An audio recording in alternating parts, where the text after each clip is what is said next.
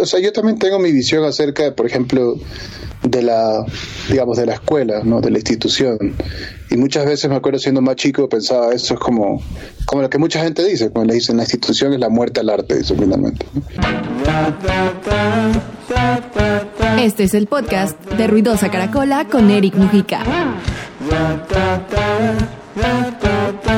Y yo ahora ya no lo comparto, porque yo sí soy así como medio camaleónico a veces. Entonces, como que voy, voy cambiando un poco en base a mi experiencia. Entonces, en dos meses te puedo decir todo lo que te acabo de decir ahorita, te puedo decir que es un no, porque ya entendí otra cosa. Entonces, creo que esa es la forma de seguir creciendo. ¿ya? Y primero quiero recalcar esto, es, no soy el primer ecuatoriano que llegó a Berkeley con una beca. Hay muchos que han tenido beca.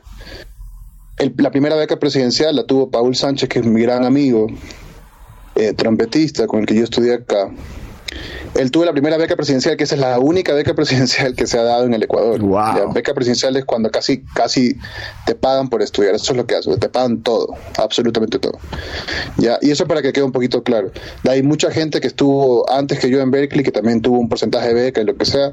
Y yo entré, y eso sí es la primera vez que un ecuatoriano entra, a este instituto que se llama Berkeley Global Jazz Institute. ¿ya? que es una maestría que entras por, por concurso, digamos. Entonces tú mandas tu, tu material, mandas tus videos, mandas tus cosas y después de eso te eligen. Si te eligen, te pagan todo excepto el housing, o sea que sería como toda la vivienda y lo demás. Pero toda la universidad está pagada. Lo bacán de eso es que solo entran 20 personas al año, de todo el mundo que aplica. Entonces ahí, ahí es como donde está mi logro, pero antes de eso igual hubo más gente. Ahora, regresando a la pregunta de la teoría, eh, ahorita, en este punto, yo lo que entendí fue, me voy a dedicar un año a mí mismo, a volver a estudiar, a reenamorarme de la música, que si bien es cierto en algún punto en el estatus utópico para mí, en el que me encuentro en el Ecuador, ya me sentía muy cómodo, ¿me entiendes? Entonces llegar a otro lugar en donde no sé absolutamente nada y no es que estoy compitiendo necesariamente, pero estoy conociendo a otra gente que piensa igual que yo, pero que tal vez tiene mucho más talento, ¿me entiendes? O sea, es como estar en ese proceso era solamente crecer, ¿no? Y es lo que yo le digo a mis alumnos, porque creo que es súper importante, es como, si vives y amas hacer esto, ¿por qué no le invertirías tiempo a lo que te puede ayudar a seguir creciendo? Entonces, la teoría, para mí, o sea, la visión, la perspectiva que tengo en la teoría ahora, es una visión analítica, en la que puedo llevar la teoría a lo que ya conocía antes y solo ponerle un nombre. Decir, ah, mira, yo hacía esto, pero ahora ya sé cómo se llama. Entonces, si ahora ya sé cómo se llama, voy a ver cuántos libros escribieron de esto y en base a eso voy a empezar a analizarme a mí mismo y a grabarme y decir, a ver, ya, ¿y, y por qué esto? no Y a cuestionar la teoría. Y creo que esa, esa parte de cuestionar la teoría hace que sigas creciendo. Pero estudiar solamente es una inversión, sí o sí. O sea, sea sentarte en tu cama a tocar la guitarra por horas, o simplemente sea sentarte a escuchar y tener una libreta y analizar y decir, ah, mira, esta composición está en esta tonalidad, esta métrica, este tempo, ¿y por qué? ¿No? qué dice la letra, etcétera, ¿me entiendes? Como que eso es mi día a día, entiendes? Como yo sí, yo sí amo vivir de esto, o sea, con todo mi corazón, así. Yo no me veo haciendo otra cosa en la vida. Entonces, solamente son inversiones, pequeñas inversiones, inversión. no, es como cuando vas al gimnasio y dices, no tengo una hora, pero tengo diez minutos. Entonces, así sean cinco minutos, lo voy a hacer. ¿no? Cosas, más o menos así es como yo pienso este asunto. Hay una, hay, eh, hay una parte que mencionas y es como lo que le sucede mucho al artista y es ese momento de llegar a esa comodidad y cómo el mismo espíritu te, te saca de donde estás como para ir a buscar otra, otra oportunidad, otro arreglo, conocer, conocer otro arreglo, eh, involucrarse más, saber más, especialmente en, en, en, en la música que, que que tiene un bagaje enorme, ¿no? Eh, especialmente siendo tú como productor, también eres profesor eh, y te alimentas también de lo que sucede en, la parte académica de la música, en la parte del ejercicio musical, en la parte de la producción musical, en la parte de la de como músico también. El, es el verdadero vivir por y para y de la música. Cuando pegas estos saltos, como por ejemplo irte a Berkeley y de alguna u otra manera regresar a ver a, lo, a donde, de dónde saliste para ir a, a donde estás, eh, ¿cómo, ¿cómo puedes yo creo que todo lo comparamos con cuánto he crecido, pero tú puedes desde Berkeley ver a cómo está eh, Ecuador, eh, poniéndole un punto en particular, musicalmente hablando. ¿Tú crees que sí deberíamos como que todos eh, es recomendable ese ejercicio de estarse exigiendo, exigiendo, exigiendo? Y eso haría de que exista una industria, existan más espacios, exista más cultura, exista más acceso a, a, temas musicales, a producción, a aprendizaje. ¿Cómo lo ves tú desde esa manera teniendo estos saltos donde has podido tener el chance de ver desde afuera lo que sucede adentro? Es súper lindo eso porque es lo que yo le aconsejo a mis alumnos todo el tiempo. Como, o sea, Ecuador no es un límite. O sea, Ecuador es una casa, digamos, ¿no? Pero no puede ser un límite. Entonces, desde tu casa tú tienes que hacer que todo el mundo se sienta orgulloso de lo que estás haciendo, básicamente. Y salir y que tu música llegue a otros lados y ya es, son logros súper grande, que es lo que yo siempre he soñado, ¿no? O sea, llegar a Berkeley para mí no fue e, el año pasado, llegar a Berkeley para mí fue desde los 17 años. 17 años que yo quería y soñaba con ir a Berkeley, es como el sueño que mucha gente tuvo, mucha gente incluso que estuvo en la maestría conmigo, y, y las cosas no se dieron hasta que me conseguí una beca, porque la verdad es que no tenía plata para irme a Berkeley, o sea, si es que no me daban beca, digamos. ¿no? Y bueno, igual ahí fue un proceso súper fuerte y y duro de, tratar de sobrevivir de alguna forma, pero así mismo tenía que ser la experiencia. Ahora, con lo que me dices, por ejemplo, de, de cómo yo veo al Ecuador, ahora en mi regreso, después de haber compartido con gente tan, tan talentosa, es que el Ecuador tiene mucho talento, demasiado talento. Y yo vine aquí con una responsabilidad, porque yo tranquilamente me pude haber quedado, esa es la verdad. Ya, porque tuve, tuve ofertas de muchas cosas, de muchos lugares, de muchos músicos, etcétera. Pero yo sentía la responsabilidad de venir y yo, eso es una cuestión como bien de mi crianza, también yo soy muy nacionalista. Y siento que eso que yo aprendí no me lo podía quedar para mí mismo. Y parte de lo que aprendí allá también es que la música es compartir, entonces, empezando por eso, es como la música debería ser así, ¿no? Entonces yo tenía que regresar porque eso era mi deber. Y como terminando de responder la pregunta, simplemente yo no siento que hay mucha diferencia, más allá de una diferencia cultural. O sea, los espacios, la música, la visión de la gente, los oídos, ¿me entiendes? Todo cambia de, de acuerdo a la cultura, obviamente. Entonces, yo no vine acá diciendo tenemos que ser como Estados Unidos o como Berkeley. Yo vine acá diciendo estos somos cómo podemos explotar todo lo que tenemos y lo que somos. O cómo puedo ayudar yo a que eso suceda, por ejemplo, en el campo educacional, pero también con, los, con las personas con las que toco, con las bandas con las que estoy. Y es simplemente tratando de impartir los conocimientos que ya vi, ¿no? que ya había allá. Y el Ecuador no está lejos, pero sí debería ser una obligación, otra vez, invertir. Invertir en el tiempo de estudio, invertir en esto de todos los días estar buscando cómo podemos crecer, cómo puedo sacar mejor música, cómo puedo hacer que mis producciones sean mucho más profesionales, cómo puedo llegar afuera, ¿me entiendes? Y no es que gente no lo esté haciendo, hay mucha gente que lo está haciendo, pero Paola, digamos, Da Pound, incluso con Jazz de Roots, Guanyuta, Tonic, ¿sabes? Y así un montón de bandas de todo el Ecuador que tratan de hacerlo, pero siempre hay como hacer un poquito más. Entonces, Tal vez la diferencia radica en, en, lo, en la competencia, en que en Berkeley, en Estados Unidos, hay una competencia tan grande y que todo el mundo quiere llegar a ser el músico y quiere ocupar ciertos puestos, y aquí en el Ecuador somos tan chiquitos que simplemente si pegamos ahí en una entrevista o si pegamos, por ejemplo, en una radio o lo que sea, y hay una foto y por ahí tengo mil likes y ya creemos que estamos pegados. Pero la vuelta es que la música es, un trabajo, o sea, que nunca acaba, ¿me entiendes? Y, yo siento que es muy fácil sentirse cómodo en Ecuador, entonces ese es lo, único que yo te podría decir acerca de eso. Pero en cuanto a nivel, estamos. Y en, el, en la filosofía que, que, que tú tienes, eh, y que también ves en la, en la generación que ahorita tú, eres parte la que estás educando también ahí en, en, la Universidad de San Francisco en Quito. Eh, ¿Cómo ves a esa generación? ¿Qué hay que decirle a esa generación? ¿O qué, o, con todo el, el, acceso que existe ahora a música, a, a tanto a instrumentos, a, a, educación, a, a, todo lo que, lo que es necesario ahorita para un músico que, que, es muy probable que las anteriores generaciones no tuvimos, eh, ese acceso y, y también la visión, ¿no? Creo que ahora es como que esta generación tiene como que mucho más clara su visión. Eh, ¿cómo tú sientes en lo que tú estás sumando para estos artistas, no solo musicalmente hablando, sino también con esa filosofía que tú estás manejando? ¿Cómo, cómo diferencias lo, lo que tú estás pensando? ¿Cómo tú piensas a cómo la generación que tú estás educando está pensando? o sea, hay una diferencia generacional gigante, ¿no? O sea, lo mismo que tú dices, o sea, nosotros tuvimos unas cosas, ellos tienen otras cosas, y siento que a veces, y esto, o sea, cualquier respuesta que te dé tal vez puede ser, o sea, solamente generalizar, pero hay gente, hay gente muy destacada dentro de esta generación y hay otra gente que está como invadida por, por digamos, como las los estereotipos de la generación. Creo que la generación simplemente es como, como todo está ahí a la vista, es todo muy fácil, ¿no? Entonces, cuando se trata de estudiar música específicamente, es como te decía hace un rato, es una inversión de años. Yo me acuerdo haber empezado a los nueve años, ¿sabes?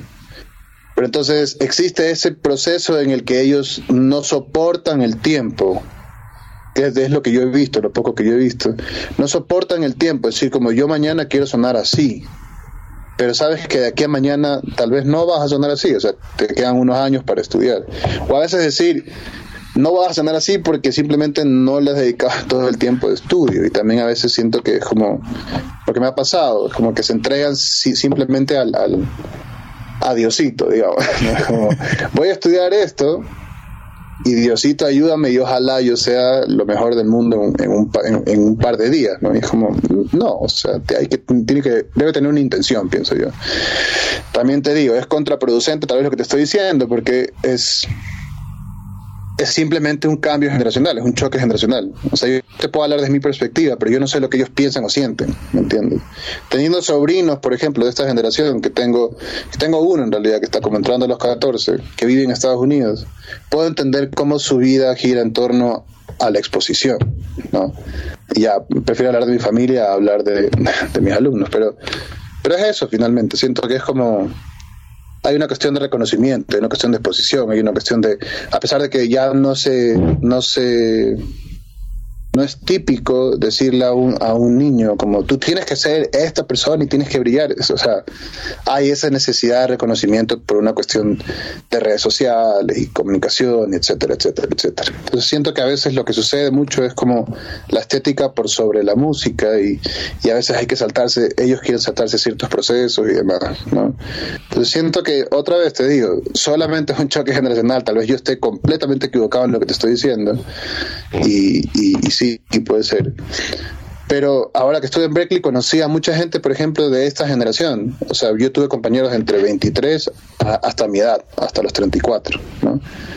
Pero mis compañeros que eran más chiquitos, todos, todos y todos en la maestría coincidíamos en lo mismo, como que en ese amor de querer estudiar, de querer tocar, de querer ser mejor, de nunca conformarse, ¿me entiendes? Y a pesar de que son parte de la generación, vuelvo y repito, siento que es una cuestión también cultural.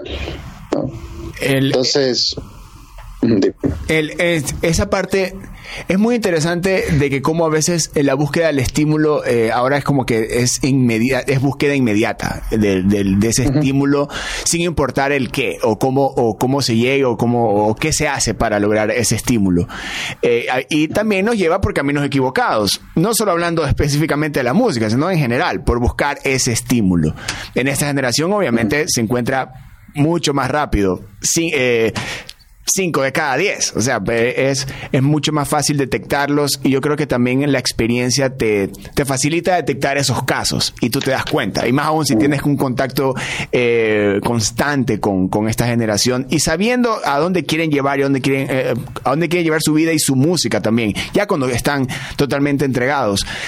Hay una parte de que justo estabas eh, comentando y es algo que yo estoy manejando mucho eh, especialmente con, con, lo último que lancé este año, que es de salir y tocar y tocar y tocar y tocar, especialmente ahora que ya, bueno, ya no podemos decir que la pandemia está desapareciendo, eh, pero la filosofía que existía antes de no, no solo mostrar lo que estás haciendo, sino sal a hacerlo. O sea, anda, tocar, tocar, tocar, tocar.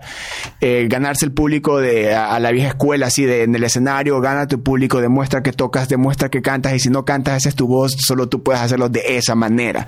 Esa filosofía de vida que no es muy técnica, por así decirlo, pero sí va de la mano de, del ejercicio, de la experiencia, de, demostrar, de querer salir y tocar y, estar pegado al instrumento todo el día y, sentir lo, que simplemente el hecho de tocar te genera. Eh, ¿Cómo tú ves esa, eh, esa manera de, salir a tocar, esa filosofía de, vida, de carrera? Eh, ¿Tú crees que aún es válido ahora? ¿Es necesario ahora? O sea, yo creo que es necesario porque yo soy una persona que se, se fija mucho en la historia, ¿no? Y es lo que tú dices, o sea, si vemos en la historia cuántas bandas no hicieron lo mismo, ¿me entiendes? O sea, desde los Beatles hasta, ¿me entiendes? Coltrane, Miles, etcétera, etcétera. O sea, hay mucha gente que lo único que hacía era querer tocar y tocar y tocar todo el día y tocar todo el día. O sea, eso es lo que hay que hacer. Para mí es lo que hay que hacer, ¿no? Ir a mostrarse en diferentes lugares, en diferentes, digamos, como públicos, empezar a ganarse el público así de esa manera, siento que es una manera mucho más real. Porque, por ejemplo, lo que sucede y que lo he visto mucho en Ecuador y en otros lados del mundo, es como hay un producto que está perfectamente empaquetado en redes sociales, porque tienes una foto linda, porque hiciste muchas cosas, ya te digo, es como la estética versus el contenido, ¿no? Y cuando ese producto, por ejemplo, se presenta en vivo, de repente, eso empaquetado tan lindo que lo viste así en fotos y que quisiste y que dijiste esto quiero seguir y por último quiero hacer esto algún día, cuando lo ves en vivo dices, pero esto no es lo que estaba en mis redes sociales, ¿sabes lo que te digo? Y es como... Y eso es doloroso, ¿me entiendes? claro, ese choque de realidad. No hay, no hay sinceridad, ¿me entiendes? Como que no hay sinceridad y eso es lo que, lo que digo, es como la única forma de ser sincero es lo que tú decías. Tal vez no sea el mejor cantante, el mejor guitarrista, el mejor baterista, el mejor músico del mundo, pero esto es lo que yo soy y esto es lo que yo quiero hacer. Y creo que la gente se mueve, todavía la gente se mueve por la sinceridad. ¿no?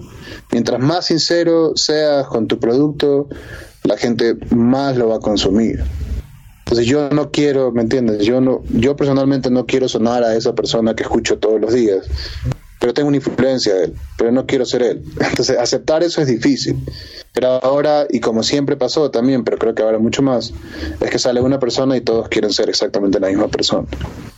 Entonces es súper duro y en nuestro país es más duro todavía. Sí, y también es por la, facilidad al acceso, ¿no? De, yo quiero ser tal, quiero sonar como tal. Lo puedes hacer. Mm es muy fácil. O sea, ahora con las herramientas que se puede, que se tienen, es muy fácil generar, llegar ese sonido, generarlo. Generar el mismo impacto, no lo sé. Que se comunique eh, de una manera auténtica, tampoco lo creo.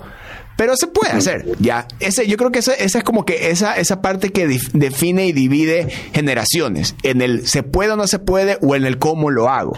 ¿ya?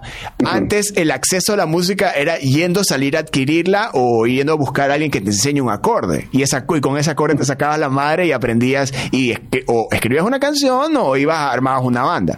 Eh, pero ahora es como que más, más rápido el acceso y el, el, el wannabe, el, el, esa es mi referencia, quiero hacer todo lo que se hace, sale de ahí, sin eh, eh obviar el, la parte personal orgánica, porque el espacio de tiempo que, que hay entre enamorarte un artista y que ese artista se vuelva tu influencia y tú terminar haciendo música influenciada por este bagaje de artistas es largo y como tú lo dices, es el tiempo y a veces por, por, la, por la necesidad de que sea ya, caemos en ese error de sonar como alguien o, o cómo está sonando o qué es lo que pide ahora la, la industria o, la misma escena o, o, o lo que nos rodea.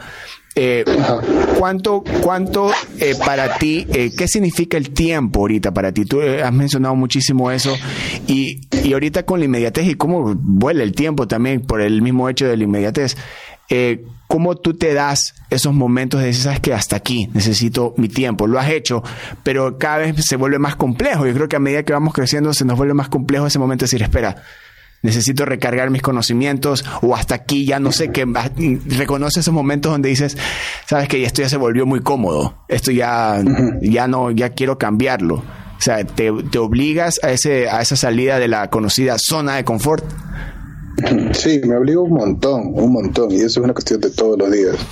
Pero siento que eso fue también después de la maestría, y muchísimo también tiene que ver, por ejemplo, yo tengo un terapeuta que se llama Daniel Reyes, que él es mi psicólogo hace mucho tiempo.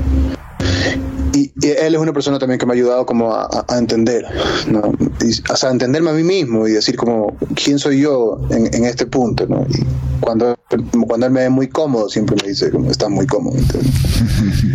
Y, eso es lindísimo, porque o sea, no solamente voy a tratar cosas de como entender a mí mismo en un plano, por ejemplo, de relación, en un plano social, o un plano, sino también en el plano que a mí más me importa, que es mi relación con la música. Entonces es lo que te decía, siento que después de Boston también me quedé con esa, con esa cosa de que todos los días quiero hacer algo y todos los días quiero meterle algo a mi cabeza y todos los días quiero estudiar otra cosa, ¿sabes? Como tengo un montón de libros aquí en mi oficina, recién me, armé un vibráfono acá, estoy aprendiendo a tocar el vibráfono, estoy aprendiendo a tocar el piano, ¿me entiendes? Y a algún punto me siento cómodo en la batería, sé que invertirle tiempo a la música, digamos, como teóricamente o en otros instrumentos, también me va a ayudar a mí a eso. Entonces, ahorita específicamente, lo que te puedo decir de ahora, ahora, o sea, del Raúl de ahorita, es que yo todos los días estoy en esa búsqueda. Y cada vez que termino de tocar un concierto, siempre estoy analizando qué pude haber hecho mejor. Y eso lo apunto. Cuando termino, vengo, digamos, como en la semana a dar clases y en momentos libres estoy estudiando lo que me faltó. Y estoy dándole como más a mi cabeza, más a mis manos, decir, ok, tengo que practicar más esto, tengo que ver más lo otro. De ahí termino de hacer eso, veo que mejora y voy a, voy a otra cosa. Entonces estoy como un, un constante, y por eso estoy jodiendo full ahora como en las redes sociales, como estudian, estudian, estudian. Pero siento que es, siento que es una es como un espejo, es para mí también, ¿me entiendes? Recordarme a mí mismo que eso es lo que tengo que hacer todos los días. Entonces eso es lo que hago todos los días. Ahora ya no entro en una zona de confort tan fácil, ¿me entiendes? A pesar de que estoy en un, otra vez te digo, utópicamente estoy en un plano dentro de esta mal llamada escena como el gran baterista. O sea, yo te digo, históricamente yo no soy el gran baterista, porque hay muchos bateristas que estuvieron antes que yo, que yo amo y respeto y admiro, que son pilares fundamentales para que la música en el Ecuador exista, ¿no? O sea, ¿qué te puedo decir? O sea, son Ernesto Caroli, Andrés Benavides, Danilo Arroyo, y así un montón de gente, de las personas que yo vi cuando era muy chico, ¿no? Entonces, es como, cerrando ese paréntesis, volver a esto es decir, hay muchas cosas que yo escucho en la música en el día a día que yo no puedo hacer, pero que quisiera hacer. Y entendí por un trompetista que, que, ahora escucho mucho, que se llama Ambrose, que es de los trompetistas jóvenes de la escena del jazz, digamos, mundial, que una vez le preguntaron y le decían, pero ¿por qué estudias tanto? Y el tipo decía, yo solo estoy estudiando el sonido al que yo quiero llegar de aquí en 10 años. Y cuando yo escuché eso fue como, bro, ¿qué me estás diciendo? En serio, así es como... Se va a dar el tiempo. Y claro, tiene, tiene sentido, ¿viste? Eso es lo que sea del tiempo. Es como, tiene full sentido. Es como, yo no voy a ser mañana alguien mejor, pero el man dice, en 10 años sí voy a ser una persona distinta. Entonces, claro, ahora yo planteo mis metas como a largo plazo. No pienso en 10 años específicamente, pienso tal vez en 2, pienso en 5, así. ¿Cómo quisiera sonar de aquí en tanto tiempo? ¿no? Y yo también he tenido una cosa con la música que a mí se me ha dado muy fácil desde muy chico. Entonces no quiero caer en esa cosa como, ah, es fácil para mí, lo voy a hacer. No, entonces quiero igual darle a mi cabeza, invertir mi tiempo, ¿sabes? Como sentarme a estudiar cuatro o cinco horas al día. Entonces estoy como eso, ¿sabes? Estoy loco, enamoradísimo, así como de la música otra vez y solo estoy así como, no hay quien me pare, así, no quiero que nadie me pare, así. Entonces solo es, eso. El, el, eh, ahorita escuchando al, al Raúl del 2022 me transporta como que no sé si creo que fue el año 2000, 2013, por ahí, en el Mac tocó Jazz de Roots y era la primera vez que yo veía a Jazz de Roots. En el Mac también había tocado Los Brigantes, también había tocado ese día. Y era la primera vez que veía Jazz de Roots y yo estaba a un lado del escenario. Y voy a esto para hablar específicamente de la conexión músico-instrumento. Yo siempre he visto bateristas que es como que una. Se ve todo este pulpo, ¿no? O sea, esta, y esta entrega, esta parte súper energética y, y, como sudor y toda la, esta potencia, ¿no? Y, y, ojo, es real. Una banda suena tan bien como sea su baterista. Eso es real. Eso lo he escuchado varias veces, es real. Y yo, está, y yo veo, te veo a ti y era como que pones una burbuja, brother. Pones una burbuja y tienes un un golpe y decía, pero ¿por qué está tan fresco este man? ¿Por qué está tan fresco? ¿Por qué se nota como que hay una, un apasionamiento como que está a punto de explotar? y, y cuando todo se, y, y todo se transmite en el golpe, en, en, el, en ese golpe que, que es como cantar. Cada uno tiene su, su manera, como un solo de guitarra. Cada uno, el mismo solo no va a ser el mismo del anterior o del mismo guitarrista SCSA que están tocando la misma canción. Eh, ¿Cómo es tu relación o cómo va creciendo la relación Raúl-batería eh, desde la primera vez que tú agarraste un par de baquetas? Chuta, ha sido un crecimiento, no sabes, o sea, como, he llegado a tantas teorías he aprendido tantas teorías, he desechado tantas otras que es como... Y, me encanta, me encanta poder decirlo porque siento que antes de irme justamente estaba muy encerrado en que ya lo podía todo. Y justamente lo que tú dices, por ejemplo, hablando del sonido, la profundidad y como la calma, es una cosa que yo aprendí con los años, pero por ver tantos músicos que a mí me gustaban. Por ejemplo, Thomas Pridgen, baterista de Mars Volta, ex baterista de Mars Volta él hablaba, por ejemplo, de eso. Es como, o sea, brother, tengo que tocar dos horas de show con estos manes que la música no es fácil y fue full, full, full como, ¿me entiendes? Desgaste físico y emocional, que es por qué me voy a sacar la madre de buenas a primeras, ¿no? Entonces es como esa reserva de energías que siento que no mucha gente la piensa, ¿no? Entonces a veces entras a matar todo, así como, ah, sacas la madre la batería, y al segundo tema todavía te queda una hora y media que no vas a poder tocar más porque ya los manos no te dan, ¿no? Entonces siento que es como una cuestión estratégica. Eso es uno, eso es como una perspectiva, digamos. la otra perspectiva es que yo soy demasiado obsesivo ya. Y eso sí te lo voy a confesar. Soy obsesivo, como buen, ahora que está de moda como buen escorpio, soy demasiado obsesivo. Entonces, todo el tiempo, todo el tiempo quiero tener las cosas como súper claras. Y, y, mapear todo y que las cosas estén bien para que la gente pueda recibir lo que sea. Pero me di cuenta que en ese proceso de, de, estar muy metido en que la música sea perfecta, me estaba perdiendo de muchas cosas. Entonces, en la maestría, mira mis profesores me dijeron, siento que para ti todo es muy fácil. Me dijo un profesor un día, Ben Street, contrabajista, muy famoso por haber grabado muchas cosas del ICM, y también me lo dijo Danilo Pérez y también me lo dijo Patitucci, que fueron mis profesores allá. Me dijeron, es como, yo ya sé que puedes tocar, pero no me transmites nada, me dijeron. Y para mí era como, pero brother, estoy pensando y quiero hacerlo perfecto. Y me decían, no, pero eso es todo lo que no tienes que hacer. Toma ventajas y deja que la música sea. Tú no le puedes imponer a la música nada porque la música es más grande que tú. Y cuando me dijeron estas tres personas eso, fue como, brother, yo no te voy a refutar absolutamente ni una palabra. Y es verdad lo que me estás diciendo, ¿sabes? Entonces empecé a ver la música, como me decía Danilo, como si fuese un niño chiquito con un juguete, así que recién te dieron, ¿sabes? Como lo tocas, lo ves, lo tiras, lo muerdes, te lo llevas de viaje, lo llevas al baño, lo sacas. Así es la música para mí ahora. Entonces, si tú ves, por ejemplo, desde el 2013, 2012 que he visto ya de Roots, a lo que es ahora, yo ahora sí estoy como dándolo todo, ¿no? No digo como físicamente, porque igual sigo guardando energías, pero trato de, de tomar ciertos riesgos en la música. Y así como va a probar esto, así entonces empieza a probar cosas que a lo mejor hacen que la música se vaya un poquito a la mierda y después dices, no, y tengo que regresar, ¿sabes? Pero es como jugar con ese momento y decir como, brother, no hay nada más lindo que sentirse vivo haciendo música, ¿me entiendes? Entonces, aprendí full de eso y, y, y ahora es eso, o sea, ahora pienso en la profundidad, en el sonido, en la textura de mi instrumento, que no mucha gente lo piensa, porque mucha gente se acostumbra a hacer tutupá, tutupá toda la vida, y no sabe que dentro de ese tutupá hay sonidos también, hay textura, ¿me entiendes? Hay timbres. Entonces ahora yo trato de escuchar todo eso y decir qué tanto puedo aportar yo a la música desde aquí. ¿no? Eso es un poco la vuelta.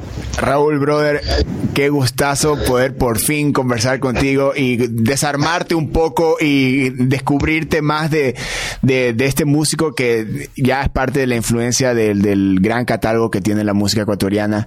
No solo, no solo independientemente hablando, sino también con las bandas que has estado. O sea, todo tu, el, el catálogo que tienes de como músico, como baterista, como compositor, como productor y ahora con esta carrera en solitario que, que es real.